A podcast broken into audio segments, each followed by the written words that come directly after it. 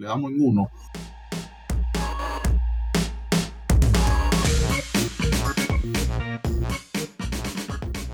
Bienvenidos a otra entrega de Masculinity, su trinomio cuadrado perfecto. En el día de hoy, el gran Kevin Castillo.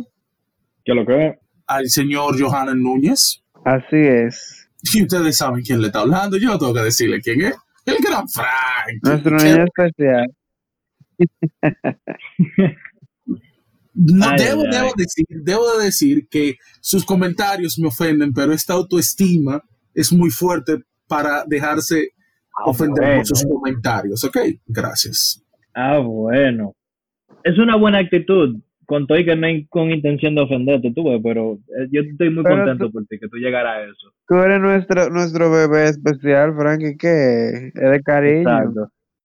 Señor, hablando de novia y hablando de novios y de relaciones, en el episodio de hoy, nosotros vamos a hacer una continuación, porque yo sé que muchos de ustedes se quedaron preguntando, wow, ¿por qué Frankie no hace otro episodio dándonos nuestros consejos de vida? Entonces, en este episodio, Frankie le dará consejos de relaciones.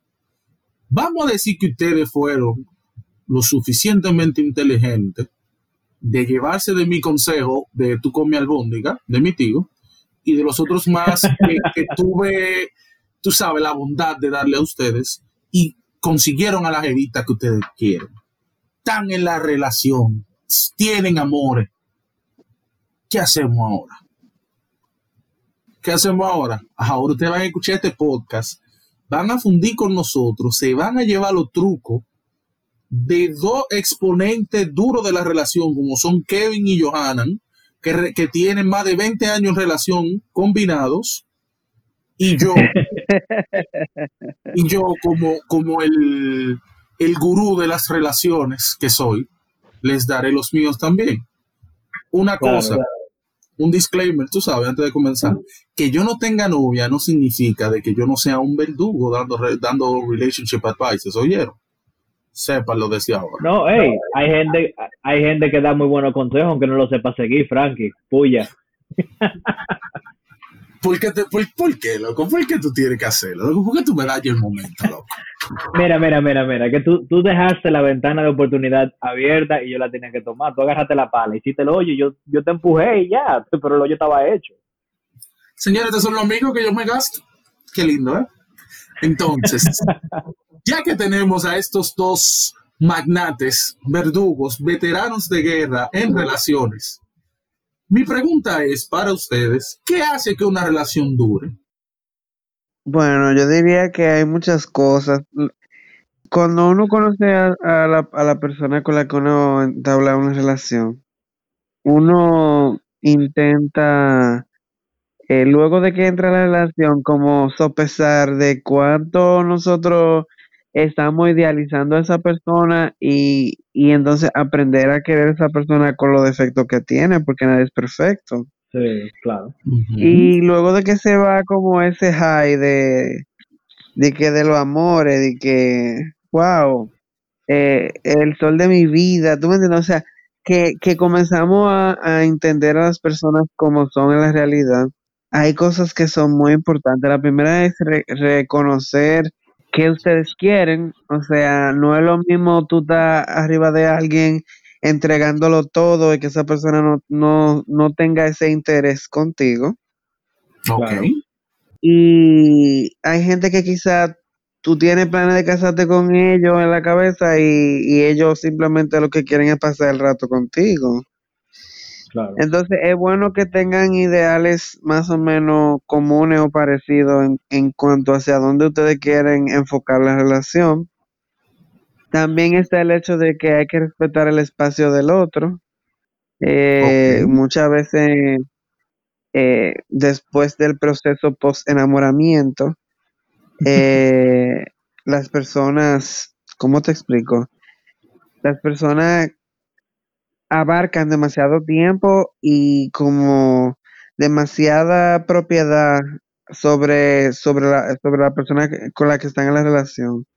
Entonces hay que aprender que esa persona antes de estar contigo tenía una vida, eh, que tiene derecho a salir con sus amigos, a, O sea, a, entablar cosas que no te involucren a ti. Claro, oye, que no ha dejado esa vida, o sea, simplemente te ha agregado a ella. Y eso no te hace ni menos importante ni la de él, o sea, sus prioridades o su vida menos importante por igual.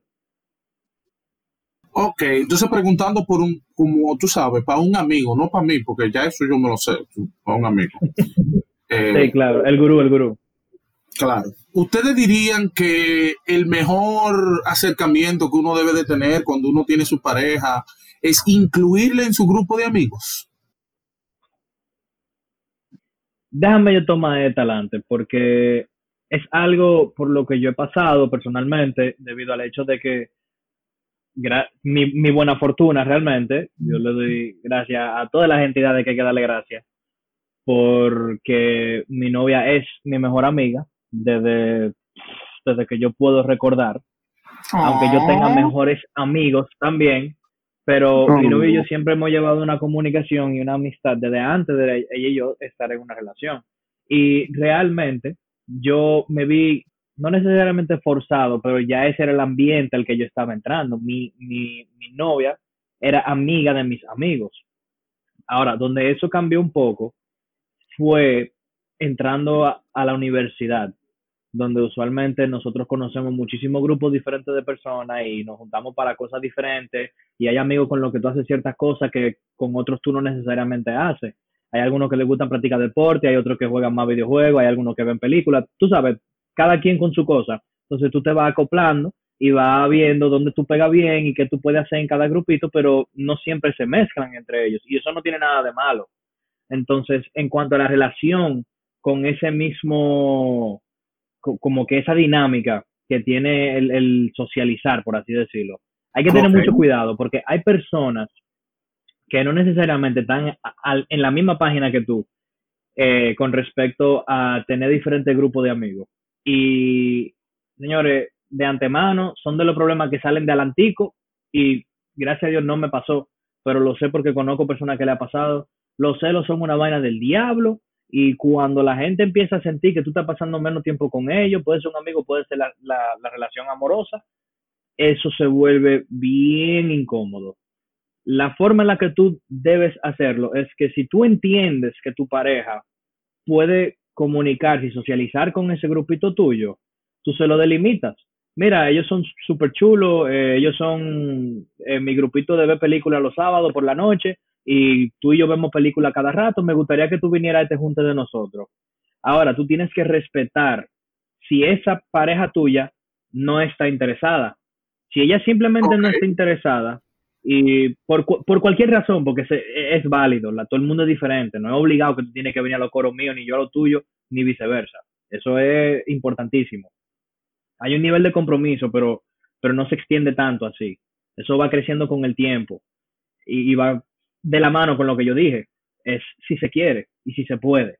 Entonces vamos a decir en, en, en, la peor situación que no se quiera, ¿verdad? Que no, no, no tengan eso, ten terco. Pues tú le dices, ah, pues está bien. Tú no tienes que dejar de hacer lo tuyo con tus amigos por tu pareja.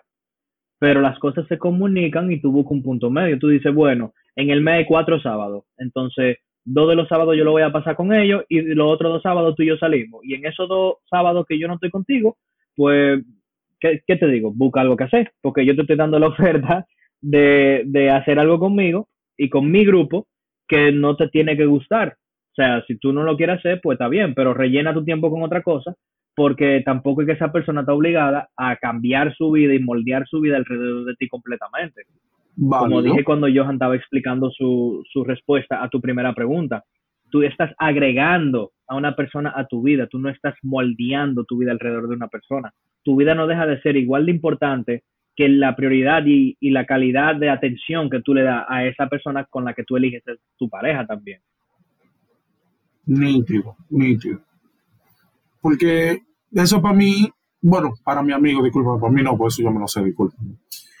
Eso siempre, eso siempre ha sido una, una gran incógnita, como yo soy tan, tan de mis amigos y yo soy tan loco con mis amigos. Claro. Para mí es como un deal breaker, eh, un, rompetrato, cuando como que la gente mía con la que yo estoy no está congeniando con los panas míos. ¿Tú me entiendes? No es que tienen que ser mejor amigo right away, pero es como que yo quiero que haya un, un tanto de sinergia ahí, ¿tú me entiendes? Sí, claro. No, no, y, y agregando a ese mismo comentario que tú dices, pero agregando a lo que tú estás diciendo, eso también es completamente válido. O sea, tú buscas personas que están como que en la misma frecuencia que tú. So, idealmente, esa persona con la que ya tú decides tener una relación, típicamente, vamos a ser honestos, van a tener esa, como que esa misma onda contigo. Ellos van a querer tal vez presentarte a los amigos tuyos o incluso que los dos grupos se junten. Todo depende de la, de la persona. No voy a decir que es el caso siempre o que debería ser así, porque eso no es cierto. Pero eh, más común que no, si tú estás buscando una persona y tú sabes bien lo que tú quieres, esa persona casi siempre va a estar como que en esa misma onda. Y esas son cosas que se hablan eh, muchísimo antes de que de tú meterte en amores, porque ya, ya, no, ya no estamos en la fase de los colegios, ¿verdad? Que en el colegio era como que, ay, se dieron un piquito, ya son novios, ¿verdad? No, aquí la gente sale, eh, eh, son flirty, eh, salen en diferentes citas, se ven durante semanas, tal vez hasta meses, están entre comillas coro, que eso sí lo vivieron todos en bachillerato, el, el famoso está en coro, ¿verdad? Y como, como tú estás en esa fase, es que tú realmente como que vas aprendiendo un poquito más de esa persona y donde tú dices como que coño, yo soporto intentarlo. Entonces lo ideal sería que todas esas cosas se vayan hablando porque sería bien incómodo que tú tengas una relación y tú tengas cinco meses y que tú te digas derramando todo tu tiempo sobre esa persona y de repente tú digas, coño, déjame salir a jugar paintball con los muchachos y que te digan que no. Tú sabes lo incómodo que es eso y, y hasta tóxico se suena en, e, en esa perspectiva pero también hay que entender el otro lado. Tal vez tú nunca hablaste de eso porque tú tienes los últimos cinco meses tratando de complacer en tu fase de, en tu fase de luna de miel y todo eso, de, del high, del enamoramiento y la vaina, que tú afueriaste a muchísima gente y ella entendía que ese tiempo era para, bueno, ella o él, entendía que ese tiempo era para ellos. Tú sabes. Entonces, como que esas son cosas que se van manejando desde un principio, porque esas son cosas que son importantes para ti. Exacto, exacto. Entonces, esto es un pequeño rica para el amigo mío, que él está muy interesado en este tema, ¿verdad? Comunicación, agregar a la persona a tu vida, no moldear tu Porque yo sí, yo creo, yo, porque tú sabes, yo gurú, entiendo que tú la agregas y luego después, mientras más va pasando el tiempo, poco a poco, ustedes los dos van creciendo juntos. ¿Tú me entiendes? Por supuesto. O sea, eso para mí es lo, lo ideal, o sea, que yo ahora mismo tengo un punto. esa es la meta. Ok. Yo, tengo un punto que, por ejemplo, yo quiero encontrarme a alguien, pero que esa persona crezca por su lado, yo crezca por el mío, y ambos crecimientos lleguen a chocar en un punto, para entonces comenzar de verdad a crecer juntos cuando cada uno haya crecido individualmente. Claro. Entonces, ¿por qué es tan difícil que las relaciones hoy en día duren? Yo veo el, panorama y yo veo que la gente, ah, no, mira, fulanita está con fulanito, o fulanito está con fulanito, o fulanita está con fulanita. Y yo como que, ah, chill, pasan tres meses y tú te lo encuentras entiéndelo y tú, hey, ¿y cómo así, mi loco? ¿Y qué pasó? ¿Y dónde está el amor? ¿Y cómo así? ¿Qué pasó? Cuéntame, Johan, ¿qué tú crees que es lo que está pasando ahí? Mira, yo diría que, por ejemplo, ahora mismo las personas, eh, depende mucho de lo que la persona esté buscando. Em, nosotros hemos hecho de las, de las relaciones humanas una suerte de, como de comodín, como de objeto de consumo, antes que, que un trato especializado hacia otro ser humano. Y en esta cultura de la inmediatez, donde todo es reemplazable, donde todo eh, se puede, si se te daña algo, vamos a mandarlo a comprar por Alibaba la pieza. o sea, no, no se trata de enseñar como el valor a largo plazo de las cosas. Entonces, mira, yo no le estoy diciendo a nadie que no salga con cuanta persona entienda que quiera salir ni tampoco le estoy diciendo que una relación porque sea corta tiene que ser mala. No. Claro. Porque las prioridades de cada quien son diferentes. y en eso tenemos que respetarlo. O sea, una persona que, que, por ejemplo, está explorando su sexualidad en los primeros años de su vida eh, y tiene muchas experiencias con muchas personas diferentes, pues bien, eh, quizá le sirvió de exploración a sí misma, eh, de qué le gusta, qué no le gusta, cómo le gusta. Hay mucha, eh, hay personas que entran en una fase de experimentación, pero en cuanto a buscar una relación en sí, yo prefiero, y yo lo digo por, por mis propias experiencias, eh, yo prefiero que la persona como que se pase en su tiempo pensando y explorando y viendo antes de tratar de buscar una relación. Ok. Claro. Porque las relaciones, por ejemplo, cuando ya en, en, en algunas etapas de la vida, cuando ya tú buscas una relación, es porque tú estás muy certero o certera de, de lo que tú quieres. O sea, tú estás buscando un set de características en una persona que tú entiendes que son las que te complementan a ti para tú hacer una vida con esa persona. Que no es lo mismo decir, wow, qué sé yo, quién sea linda, vamos a hacer un coro. Ah, wow, quiero casarme con esa persona. No sé si me doy a entender. Sí, Claro sí, que sí, sí, claro. y, y en muchos puntos estoy súper de acuerdo contigo.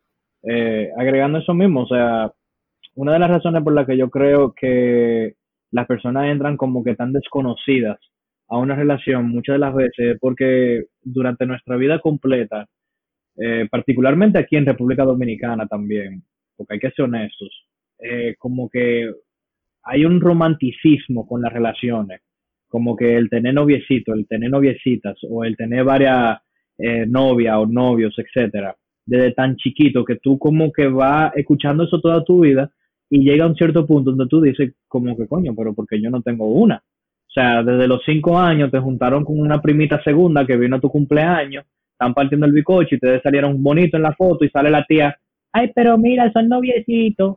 Y tú te quedas como que, o sea, tú tienes cinco años, tú no sabes nada con respecto a eso, pero es una realidad, aquí lo hacen pila eso. Y, y, y te están condicionando desde muy pequeño a lo que es ser un novio o una novia o, o lo que es estar en una relación. Cuando realmente, Oh, como eso es algo muy de crecimiento personal y la persona que está lista para la relación la termina buscando.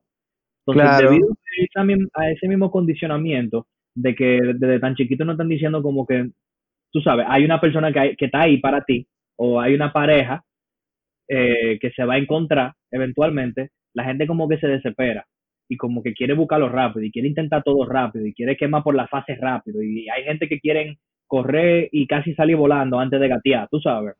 Um, y, y lo la televisión y, y, y, en los medios, o sea, en los muñequitos vemos a los personajes siendo novios y novias y cosas así. Entonces, eh, eh, está súper como que incrustado en nuestras vidas. Y yo entiendo por qué la gente pasa por esa fase así, como que a los 14 años ya tienen que tener dos o tres novias rápido, porque si no llegan a los 16 y son unos palomos porque no han tenido su primer beso. Eso no es necesariamente así. Hay gente que son rápidas, hay gente que, que no tienen esa misma velocidad y no hay nada malo con eso. Pero yo le atribuyo mucho eso, eh, ese como, esa dinámica a por qué las relaciones como que no están durando, porque que la están viendo como etapas, más bien que una como que una comunión o, o, o, o un junte de dos personas para que estén juntos, tú sabes.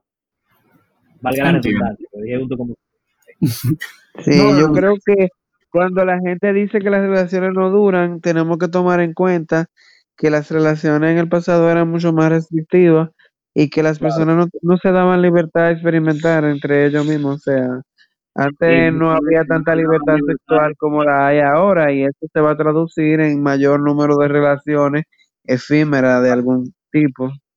y, y como iba a decir, y, y no había libertad para las relaciones tampoco, porque hay mucho matrimonio arreglado.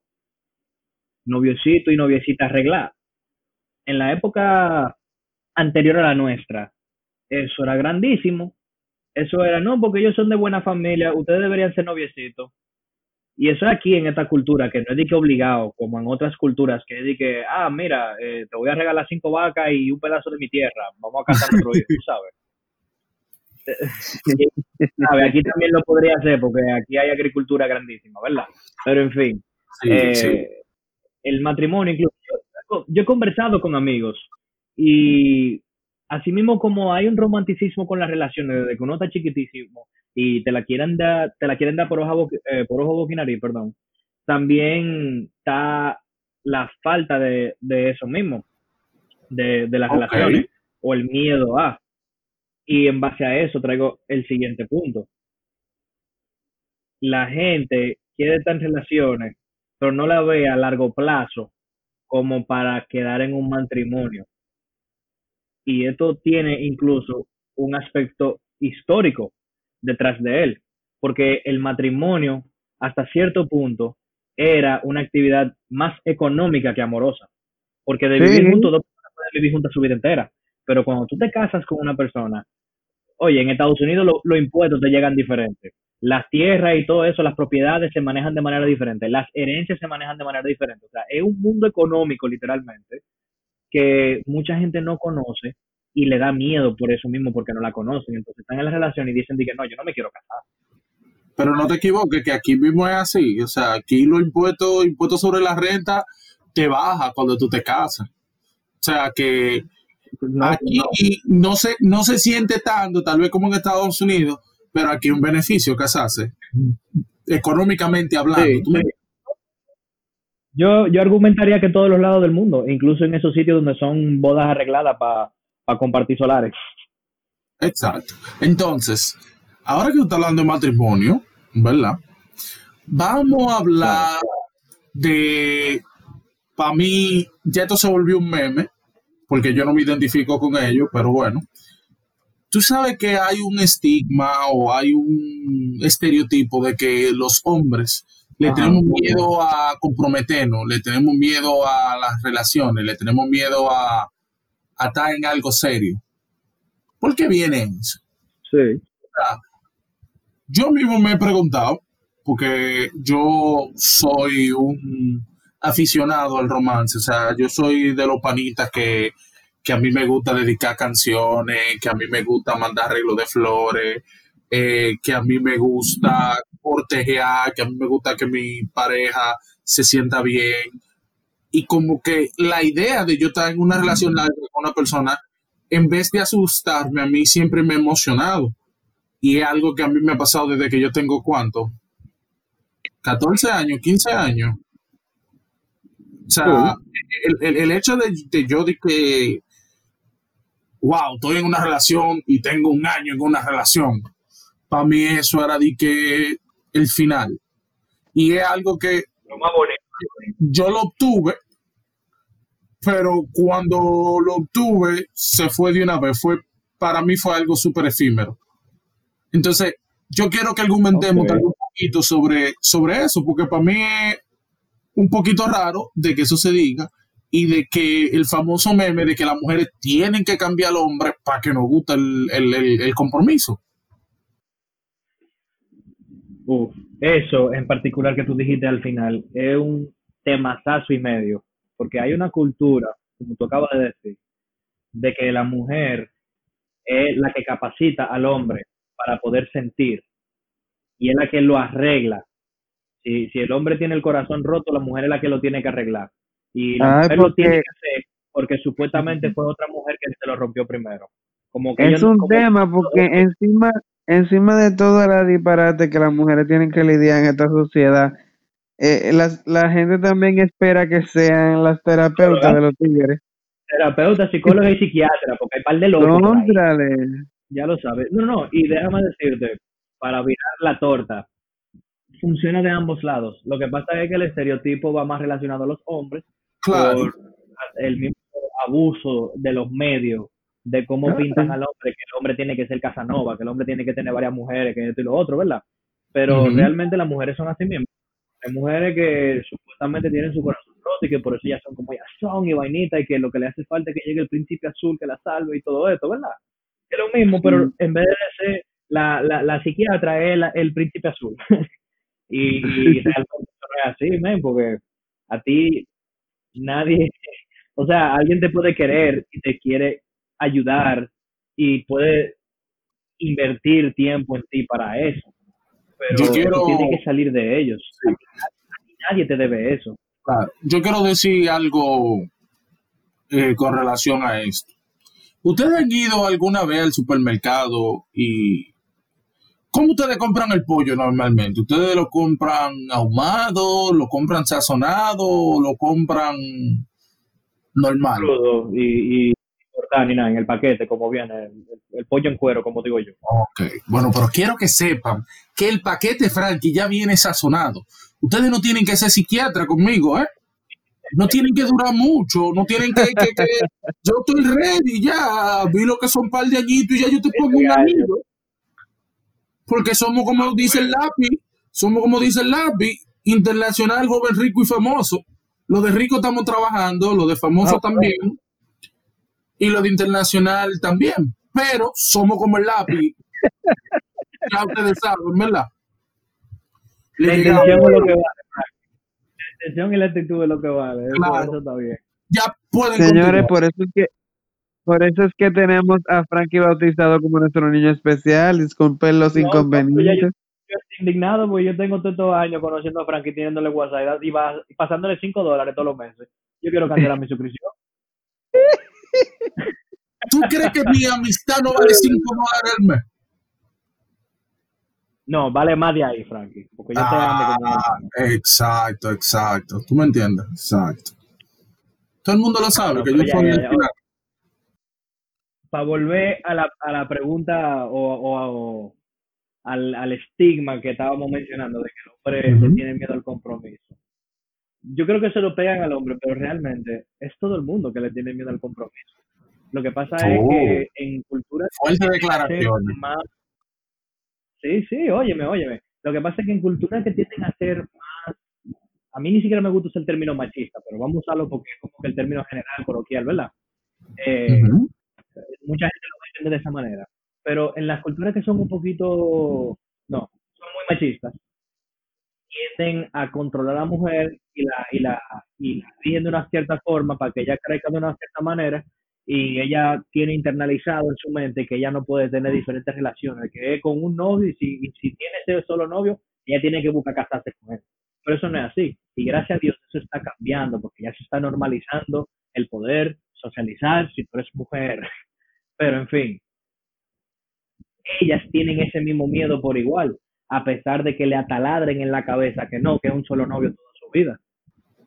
Y ese mismo miedo es lo que a veces hace que las mujeres lleguen a los 30, 40, 50 años sin tener un novio, sin tener planes de casarse ni siquiera. Y tú dirás como, coño, ni Mi amor, Claro creo que debajo you de la mesa todo. Tiene que volver a, read the room porque es que hay muchas jamonas que en verdad son queer icons y, y esa es la forma en la que se escudan. También, también es válido, pero pero lo que me refiero es que, o sea, independientemente de tu orientación, sea mujer u hombre, nos tienen en la cabeza que la relación es una vaina como que larger than life, más grande que la vida. Como que ese es ahí es donde tú vas a acabar. Se supone que tú te tienes que morir con esa persona.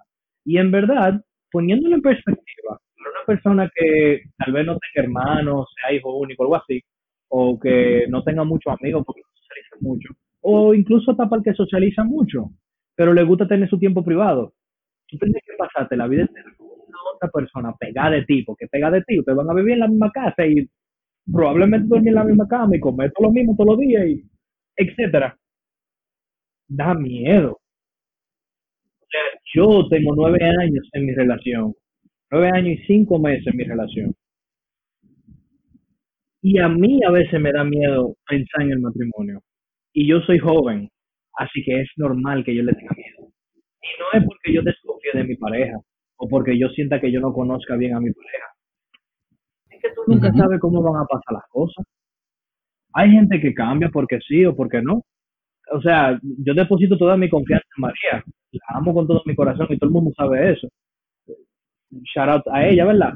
Pero, o sea, yo, qué sé yo, man, vamos a decir que ella, a, a buenas a otras, una maña mía, de repente salga en estos par de meses y ella me diga, no puedo contigo. ella no es mía, o sea, yo no la tengo amarrada tampoco. Y eso a mí me da miedo. Eso le puede dar miedo a cualquiera. Y eso soy yo siendo honesto y sincero. Imagínate la gente que nunca hablan de eso, que le han enseñado toda su vida que de relaciones no se puede hablar porque eso nada más es como que entre dos personas y ya. Hay gente que, oye, se, se crían con ese miedo. El famoso y lo asocian con el compromiso. Hay un dicho muy famoso que dice que en pleito de marido y mujer nadie se mete. Claro.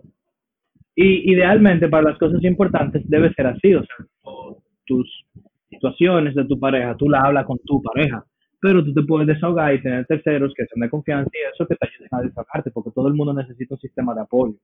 No es que si tú tienes un problema con tu novia, tú no vayas a los cinco minutos, ella aquí ya contigo o novio, y tú le vas a decir como que, ay, mira, me siento mal por tal y tal vaina, como que está súper fuera de lugar. tú sabes, a la gente también hay que dejarla sentir sus emociones. Uno puede esperar que ella sea un psiquiatra para ti, que te atienda cuando tú quieras o cuando tú lo necesites, porque eso no es así, la gente vive su vida. Pero ese, ese, ese como que, no, que con el novio que tú batallas que es con el que te va a casar. La novia, la novia con la que tú tienes, después de tener 15 novias, tienes que encontrar una con la que tú te vas a casar. Eso es presión, eso es presión social y eso pone a la gente ansiosa y eso es lo que le da miedo al compromiso. Porque definitivamente estamos de acuerdo con que el compromiso significa quedarte con una persona. Hay gente que le tiene miedo a esa vaina y eso es normal. Hace que se la pegan al hombre porque el hombre es que tiende a tener muchas novias por las mismas presiones sociales de que si tú no tienes más de una novia, eh, tú eres un palomo. Lo cual también está completamente erróneo. Lo hemos hablado antes también. Claro, claro. Pero yo personalmente soy de los que aceptan ese reto eh, y también ya sabiendo de que es algo que nos pasa a todos, no solo excluyendo a los hombres, también a las mujeres le pasa. Eh, vamos a hablar de la vaina bacana. Los tips and tricks, los truquitos para estar en una relación, para que la relación dure. Ay, mi madre. Tú ves, amigo mío, ya se Él me acaba de tirar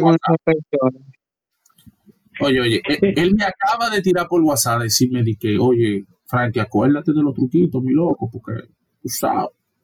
Entonces. Es así, no, oye, oye, oye, oye. Y mucho que hay, ¿tú sabes por qué? Porque cada cabeza es un mundo. Lo que funciona contigo no va a funcionar conmigo, y lo que funciona conmigo no va a funcionar con Johan, y lo que funciona con Johan no va a funcionar con cualquiera de las parejas de nosotros, probablemente. Cada quien es un mundo, literalmente. O sea, cada cabeza está organizada y ordenada cierta forma o desorganizada, porque let's be real, vamos a ser sinceros con esa vaina. Hay gente loca. eso es un proceso de, de, meter el dedo y ver si se te picó, si te picó la araña en el hoyo. Porque mira. Wow, qué profundo. Está, profundo el hombre. Parece que tiene varios días sin comer plátano. Entonces, vamos con los trucos. Johan, ¿tú me quieres decir par de truquitos? Y más que tú dijiste que hay unos cuantos trucos para cuando tú vives con tu pareja. para amigos tuyos, claro, porque tú lo sabes, Frankie. Oh, el, primer, el primer truquito es que si usted vive con alguien, eventualmente van a llegar unos días en que esa gente, usted tiene que dejarlo respirar de usted. Y usted coge y se va a poner una tía o poner su mamá y dura dos o tres días y cuando usted vuelva, esa gente va a estar, mira mi amor, feliz de recibirte porque tú le dejaste respirar un ratico. Eh, a mí me funciona. Esa tecnología nueva, yo no me sabía esa tecnología. Claro, porque que, o sea, todo lo bueno, hasta lo bueno harta. Entonces, hay que saber dosificar. Ok, entonces tú, Kevin, dime uno tú. Bueno, sin mencionar lo que hay de la mata, que la comunicación es lo primero en todas las etapas y todas las fases de tu relación, independientemente de que sea empezándola en su auge, en su clímax, eh, si está madurando, y ojalá que no, pero también en su terminación, es esencial. Yo no diría que es lo más importante, todas las fases son igual de importantes pero por encima de la comunicación, que lo voy a, lo voy a predicar hasta que me muera, porque es esencial. Es la llave que abre todas las puertas. Eh, ¿qué te digo? Un buen consejo de verdad. Aprende a buscar el punto medio. Es como el cuentico de, de, de Goldilocks. No sé si hay una versión en español de eso. El de oro. de oro, gracias. Que ella llega a la casa del osito o lo que sea y están las sopas y las camas y vaina. Hay una que es muy chiquita, una que es muy grande, pero hay una que es justamente bien. A veces las cosas que tú puedes exigir en una relación y exigir está bien cuando tú tienes un nivel de compromiso con una persona, eh, pueden ser muy extremas para esa otra persona. Y si eso no se va comunicando y hablando y tratando con el tiempo, eso va a alarmar a cualquiera. Como el ejemplo que puse al principio del episodio. O sea, a los cinco meses, tú duraste cinco meses aislado del mundo porque estaba en tu fase de luna de miel con tu jevita o tu jevito. Y, y a los cinco meses dijiste, coño, déjame salir con los panes. Y la tipa te sale, o el tipo te sale de que, no, no hay forma. O espérate, porque esto, este día somos días de tú y yo.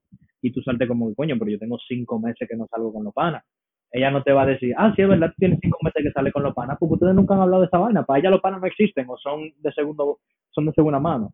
Entonces ustedes tienen que buscar el punto medio.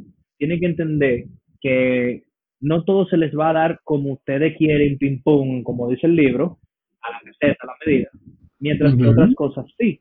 Entonces, en esos pequeños desacuerdos que hay, o en esos pequeños no te puedo dar más de lo que tú estás pidiendo porque literalmente no soy suficiente, o sea, hay, hay, hay cosas que no se pueden y ya.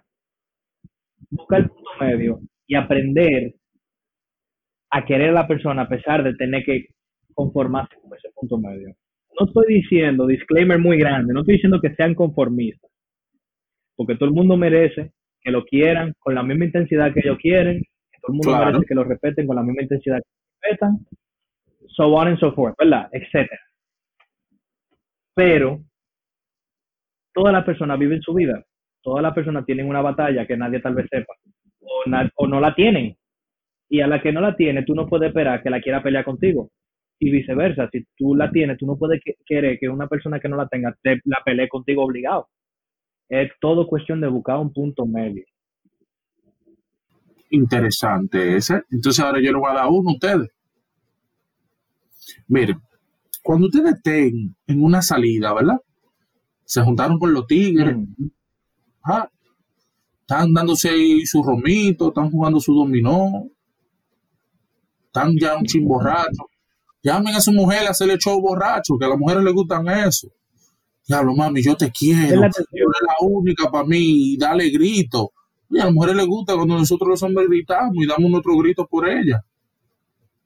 Y no hagan, Puede ser.